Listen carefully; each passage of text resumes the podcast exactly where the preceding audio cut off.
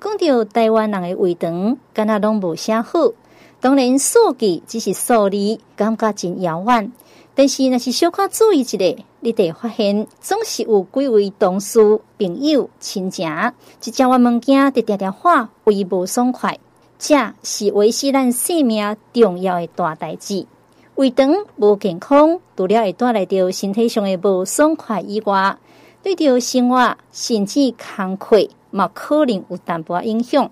到底胃肠有问题是大代志，也是小可代志？今仔日节目当中，咱邀请到台大病院云林分院胃肠肝胆科钟瑞祥医师来聊一聊胃肠的大小事。咱先请钟医师甲听众朋友拍一个招呼。大家好，我是台大医院云林分院钟瑞祥，我是肝胆胃肠科的。今天很高兴可以来到这里跟大家聊聊胃肠的大小事。其实。未少人发生着胃肠无爽快时阵，定定认为这是小可代志，所以会家己到药房来买药啊，也就是认为讲这是短暂的症状，啉一个就好啊，所以会甲小病啉做大病。咱来请教着中医师，什么算是胃肠的小可代志？什么算是大代志？听讲胃肠疾病一个分做功能性加器质性。这到底是什么意思？好，今天呢，我会在这个症状上面跟大家琢磨于这个疾病到底是大的疾病，还是有可能可以不用那么担心，它也许没有什么大问题。那我们今天要说没有什么大问题的话，我们当然是必须确实是没有问题，所以我们必须要先定义出功能性的问题，还是什么是器质性的问题。功能性的问题呢，它有它的复杂度以及它诊断上的困难度。它复杂度在于说。因为这个症状啊，真的是千变万化的。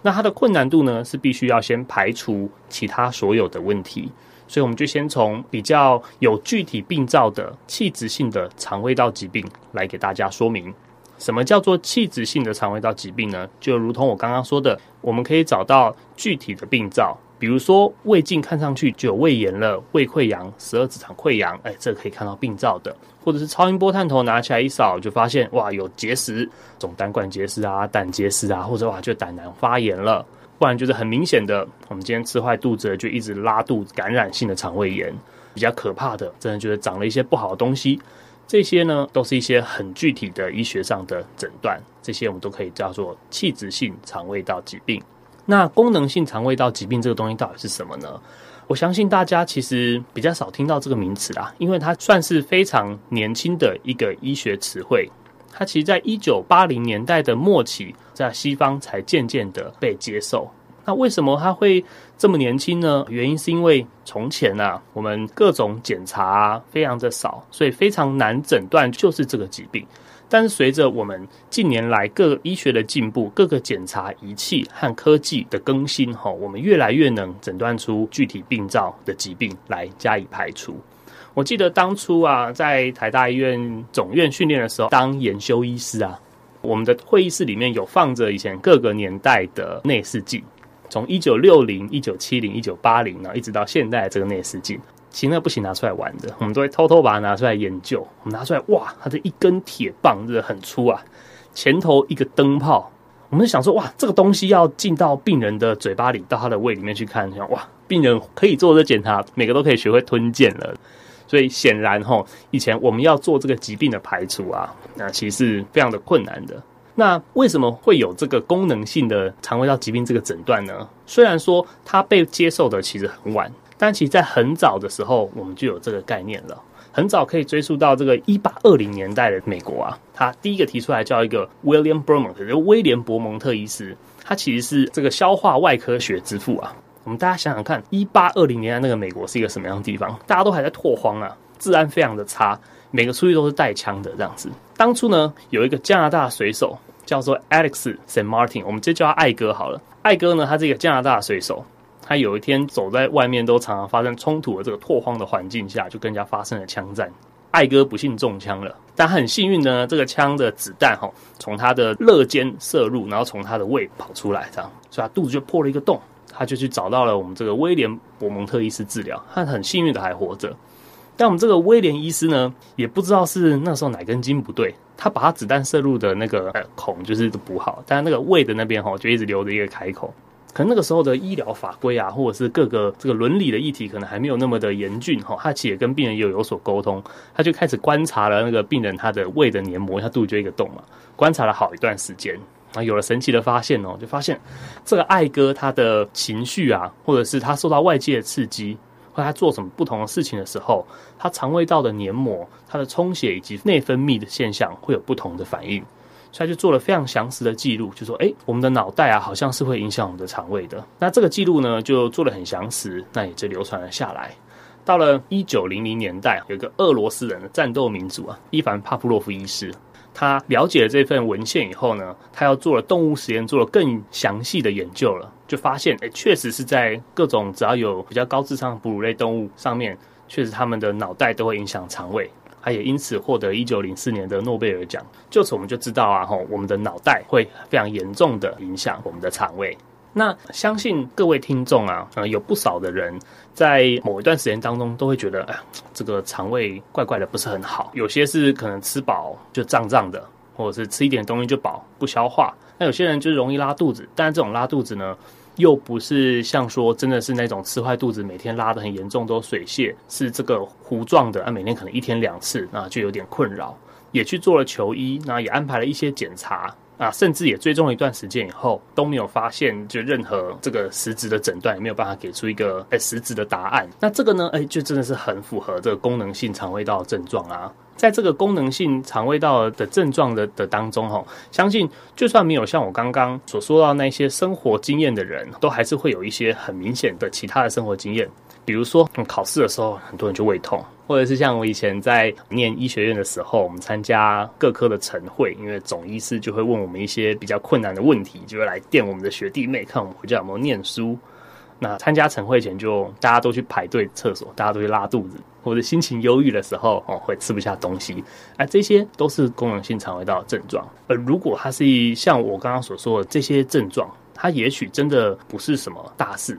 器质性的话，我们确实可以找到一个诊断，我们会把它归类为，哎，它确实是有事情要处理的。那功能性呢，我后面会讲到，其实并不是说就是完全没有要处理，但是我们要做的第一件事情就是先不要那么担心。那我们开始去找原因，然后看接下来我们可以有什么事可以要做。是，所以卡叔讲吼，你若是这个器质性的胃肠问题，可能得要做淡薄的处理。卡叔讲你检查真济所在拢讲无问题，这有可能是功能性的。胃肠问题，好多啊！中医师嘛有讲到，有一寡人可能食一丝丝的物件，的感觉讲腹肚就摆胃胀胀，亲像在胃肠的问题，算是大代志，也是小块代志？好，这个问题呢，如果说今天这位病人。他是已经接受了各种的检查了，都还没有办法发现说是一个呃很具体的这个诊断，而且我们观察的这个时间呢是够久的。那他这些哎吃一点点就饱，或者是胀胀的，很容易胀气，肚子就可以打鼓了这一种，那就会比较偏向真的是功能性的问题。但是呢，我们要记住一个重点哦，就是我们该做的检查就要做的完整，而且我们要有足够的观察的这个时间，我们才可以真的是比较安心的哈下这个功能性的这个怀疑。那我们刚刚其实。只提到说，哎，这个吃一点点就饱，胃胀胀。但其实功能性的这个肠胃道问题，它非常的广泛啊。它从我们的食道的症状啊，到胃的症状，到十二指肠的症状，小肠的、大肠的，甚至胆道的都有可能哦。那它在。我们的医学诊断上面，确实是呃有它诊断这个标准啦。不过这个诊断标准呢，十分的复杂，在这边就是其实背出来给大家听，可能就也没有太大的意义，而且甚至我可能也没办法完全背出来啊，我可能还是要去看一下这样子。但是最重要的一点就是我刚刚说的哦，要先排除是否有这个器质性的问题。所以说，呃，有这个症状了，还是不要忍哈，还是要来这个就医啊。不过功能性的这个问题啊，它有一个呃很重要的特点啊。通常这功能性的问题，因为我们刚刚也提到说，跟这个脑袋跟我们的这个自主神经有很大关系，所以大部分的时候啊。这个病人他睡着了，这个症状就缓解了，不太会说哦，今天这个拉肚子啊，是他睡着睡着突然很不舒服，然后起来了拉肚子了。再来呢，功能性的肠胃道症状，刚刚有提到，它到底算是小事呢，还是可能是大事呢？一般来说，我们这个短期的功能性的这个问题啊，其实可以不用太担心的。我们可以就是给一些药物啊，生活习惯上的调整，症状上的治疗，缓解控制就可以了。可是哦，长期下下来，它可能有功能性的问题，造成我们的器官有器质性的病变哦。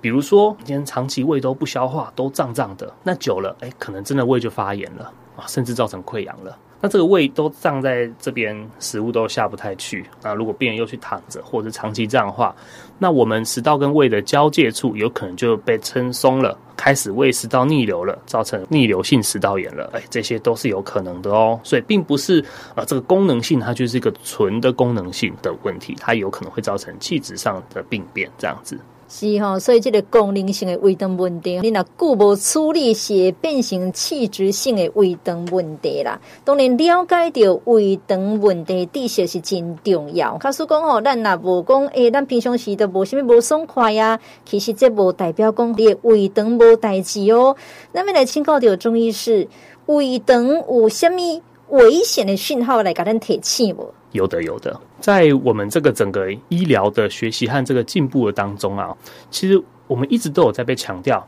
有一些的症状哈，我们叫做这个危险症状，就是它一旦出现了呢，真是拜托一定要来就医啊，因为这真的是蛮危险的啊。不过这个危险的症状，它并不是就它只是很不舒服、很不舒服的哦。有一些甚至是没有什么不舒服，但是它就是从一些小地方我们可以看出一些端倪这样子。那以下来为大家介绍一下这个危险的症状。第一个，我想大家应该都会来就医啦，就是肚子非常的痛，严重的肚子痛。再来这个痛，如果说它并没有非常严。重，它就是那种闷闷啊疼、微微啊疼，但是呢，会让你在从睡眠当中因为这个疼痛而起来的话啊，那个这个也很不对。如果病患呢、自觉这个症状哈原本没有那么严重，但是慢慢的越来越严重，越来越不舒服，或者是有合并发烧的这个情形呢，呃，这都算算是危险的哦。再来我们可以从一些小的地方，比如说大便颜色的变化，来知道这个是不是一个危险的症状。在医学上来，我们来看这个便便的颜色啊，只有三种的便便的颜色，我们需要好好的处理，而且是真的是该紧张一下。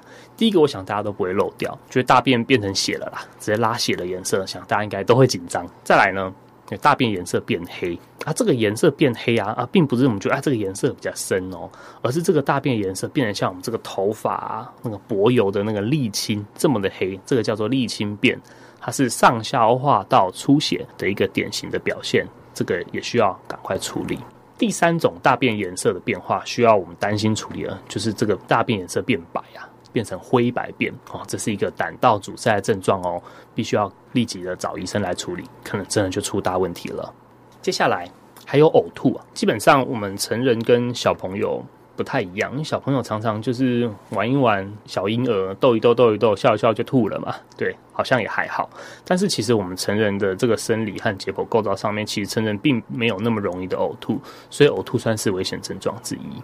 再来就是贫血所造成的症状，我们要让民众自己诊断贫血有点难。不过贫血它有一些比较典型的表现，比如说头晕，或者是呃跟你相处比较亲密的家人觉得最近怎么变得那么惨白，或者是很持续性的心悸啊，这些都有可能是贫血造成的。再来觉得体重减轻啊，什么样的体重减轻叫做有意义的哦？甚至我们觉得就算是危险症状呢？比如说啊，我记这个月好。运动了很勤快，好不容易瘦了一公斤，这样算不算这个有意义的体重减轻呢？当然不算哦。我们有意义的体重减轻，它有它的定义啊。第一个就是在没有任何刻意的情况下，也没有发生什么其他的事件，在三十天之内，就一个月内有百分之五的体重下降啊。就假设我六十公斤，莫名其妙这个月没干什么，就瘦了三公斤，这是有意义的哦。或者是在半年内有百分之十的。这个体重下降，假设我六十公斤，我这半年也没特别做什么，掉了六公斤，哇，那这样就有点多了啊、哦，这个就可能是需要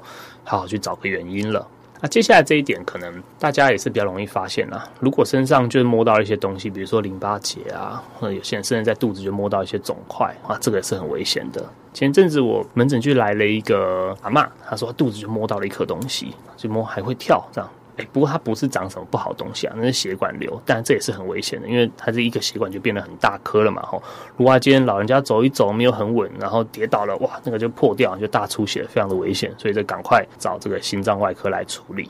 最后一点呢，哈，就是黄疸啊，黄疸也是很危险的。那如果今天突然哎，那没事，这个皮肤就突然变黄了，眼睛突然变黄了。或是尿尿哇，尿出这个红茶般的这个颜色哈，这也是非常危险的。不过大家也不要太担心，因为这个变黄，如果是有变黄的话，应该真是很黄，看得出来啦。我前阵子门诊也有一对年轻的夫妻啊，这个太太压着先生来说，这先生的眼睛变黄了。那我看了很久，好像没有很黄啊啊，原来因为他是一个工程师，他戴那个抗蓝光的眼镜，那镜片哈本来就黄黄的，把眼镜拿下来就没事了。那不过我还是很小心的，就帮他抽了血，果然没事这样子。啊，第二次他来看报告的时候，我真的是不知道要不要帮他退挂，要不要收他挂号费，这也是很困扰的。所以大家其实遇到这些问题，先不要紧张吼，我们真的是有这个危险症状了，赶快来就医，我们把事情一步一步的处理。是，所以你若是讲吼，有中医师头拄仔讲到在竞争，爱赶紧去看医生哦。有一句话讲，胃肠好，人未老，所以胃肠对着整体健康真重要。继续，咱要来请教着中医师，什么是胃肠的大代志？说到这个胃肠的大事，什么样叫胃肠出大事呢？其实胃肠真的是有很多千奇百怪的大事啊。那我这边就来选几个，确实我们在临床上面最容易碰到，也算是棘手的几个问题，来跟大家分享一下。首先呢，来讲就是消化性溃疡啊。其实消化性溃疡这个东西呢，它可小可大。那如果今天是有一点溃疡，我们赶快去给它治疗了，大部分是一个很可以治愈的疾病。但如果你这个溃疡给它放着，不理它，可能就变成出血了啊，甚至更严重了，变成穿孔要开刀了。那什么样的病人我们要注意呢？我们在临床上最常出现的这个有溃疡这个疾病的病人呢，他整个形象大概是这个样子。你是一个年纪比较大的长辈啊，那长辈常常觉得这酸痛那酸痛嘛，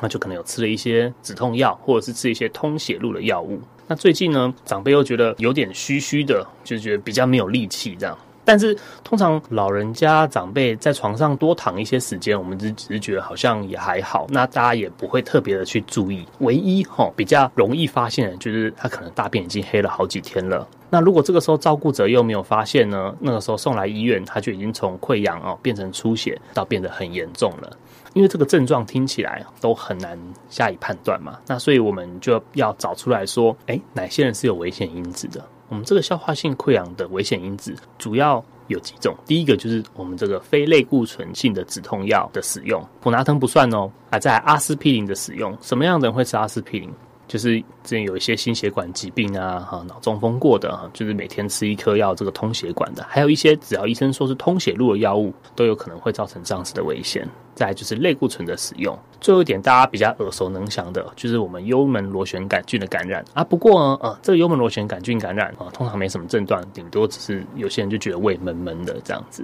所以我们刚刚前面说到了很多可能胃肠小事的那些奇奇怪怪的症状，恼人的症状，有可能。它是里面藏着这个问题哦，尤其是今天当这个病患是一位长辈的时候，然后又有使用这些药物的时候，哈，我们就更要注意了。再来就是我们刚刚这个肠胃道的出血啦，再提醒大家，如果便便的颜色啊变黑了啊，真的是要赶快处理喽。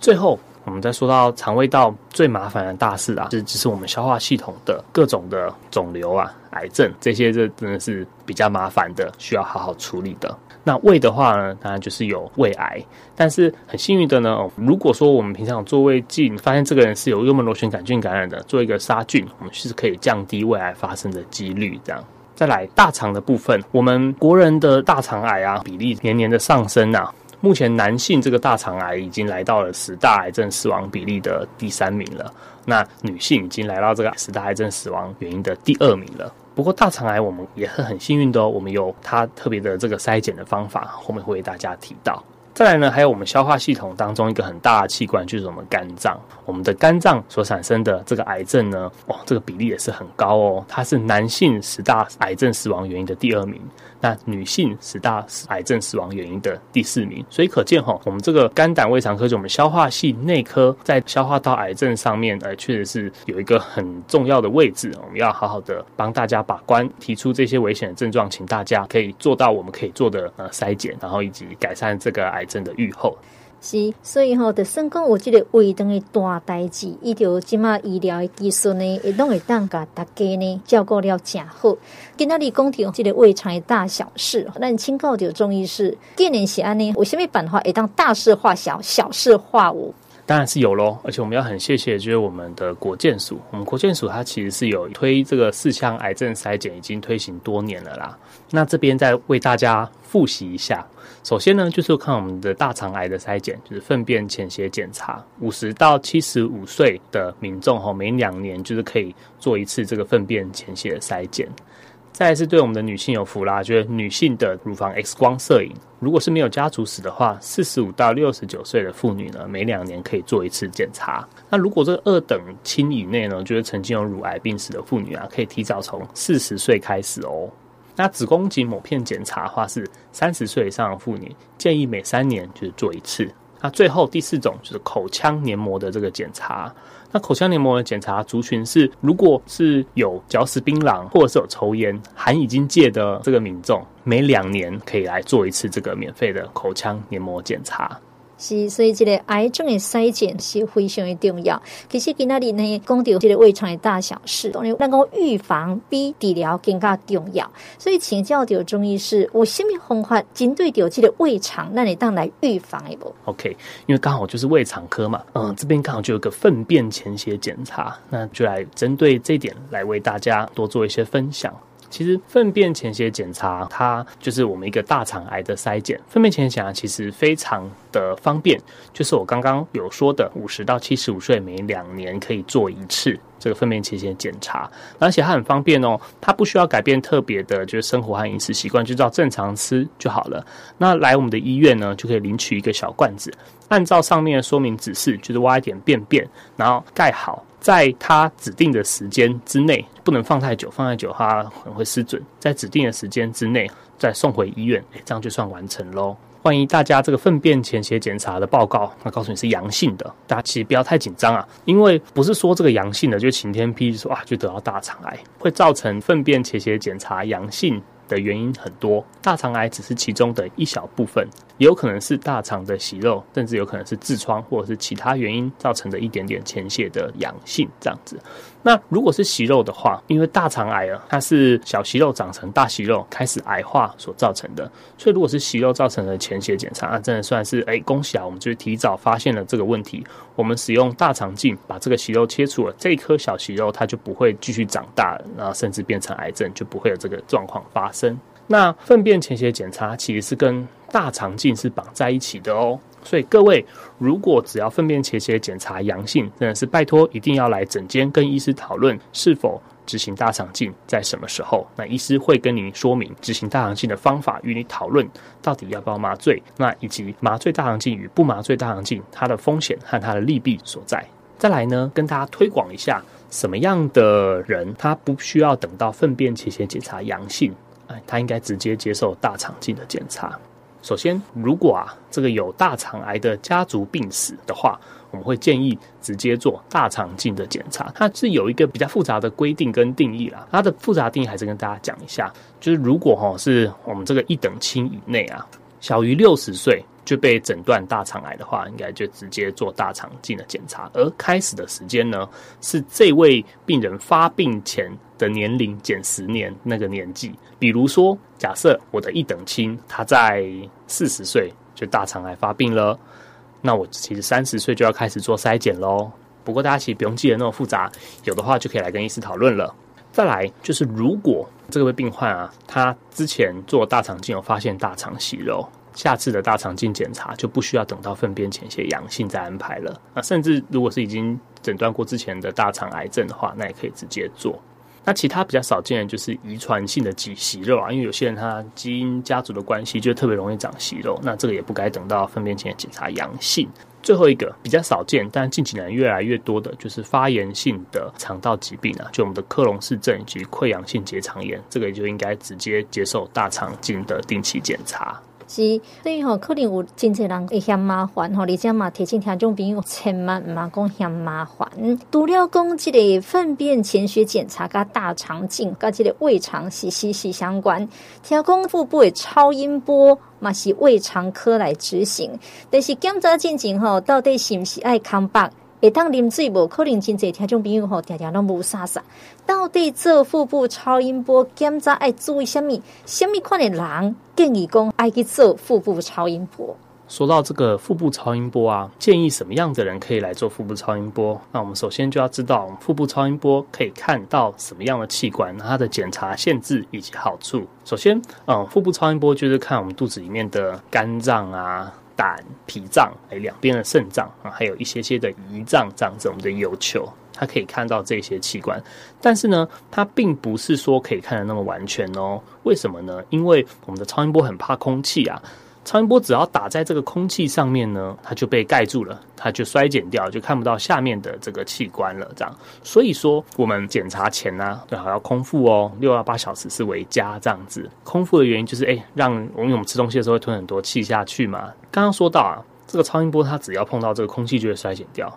所以啊，它常常会造成我们的胰脏看得不太清楚，因为胰脏在我们的肚子的最深处，它上面肠气常常飘来飘去。所以这样的话，就是不见得每次都可以看得清楚。要做胰脏检查，嗯，可能需要做到电脑断层，甚至核磁共振以及内视镜、超音波等比较高阶的检查。但是，诶，其他的器官可以看完全的几率就比较大喽。而且，腹超音波它其实有非常大的好处，因为它其实是非侵入性的检查，它并没有放射线，而且很方便。我们只要排好时间，探头拿起来，诶，就可以很及时的看到我们体内器官的这个情况。接下来就可以跟大家说明有哪些人是建议定期的接受腹部超音波的检查啦。首先，B 型肝炎的患者，因为这个 B 型肝炎病毒它比较特别，它只要有慢性感染过以后，它的 DNA 就跑到我们细胞的 DNA 里面了，所以它会产生病变的几率就比一般人高。所以今天就算是一个 B 型肝炎，哎，医生跟你说好了，那我们还是会建议就是定期的追踪检查哦。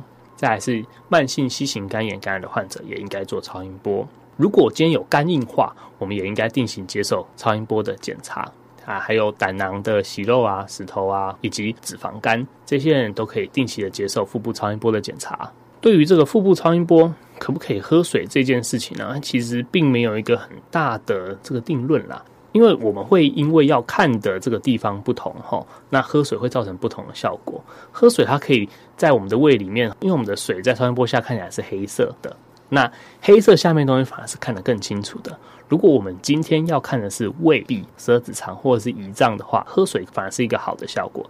但是呢，我们喝水通常不可能就只喝水嘛，一定会连空气都一起吞进去啊。那我们超音波都特别怕空气，所以嗯，喝水也有可能会造成这个肠气的这个增多哈，那进而就挡到了某些器官。所以我自己个人的建议啦，如果今天真的是早上检查的时候真的很渴很渴很渴，我们可以小心的喝一点点水。但是如果今天医生没有特别告诉你要看哪一个器官的话，我们当然是尽量是维持就是空腹。所以要做腹部超音波，也是建议大家呢，上好是空腹。今天的直播当中呢，邀请到这个胃肠肝胆科钟瑞祥医师来聊一聊胃肠的大小事。我们在最后呢，让钟医师有虾米要提醒到听众朋友的不？有啊有啊，因为今天我跟大家分享啊，我想对大家来说比较重要的就是有哪一些症状哦，真的是要赶快来看医生了哦，不能觉得它是件小事了。这些来帮大家哈做一个总整理复习一下：严重的肚子痛，痛到晚上会起来的痛；再来觉得症状越来越严重，甚至合并发烧；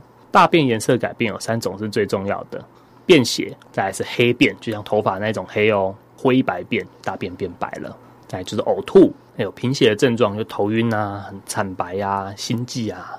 还有有意义的体重减轻，就是一个月内掉体重的百分之五，半年内掉体重的百分之十，或者是哇，就直接摸到了一些淋巴结啊，摸到一些肿块，最后是黄疸，哎，这些都是非常危险的症状，需要赶快来就医。是，其实这个美国胃肠学会认为讲，好的胃肠比好的大脑更加重要，所以提醒大家爱好好的善待你自己的胃肠，才会当享用美食，拥有健康。今天非常感谢钟医师，谢谢大家。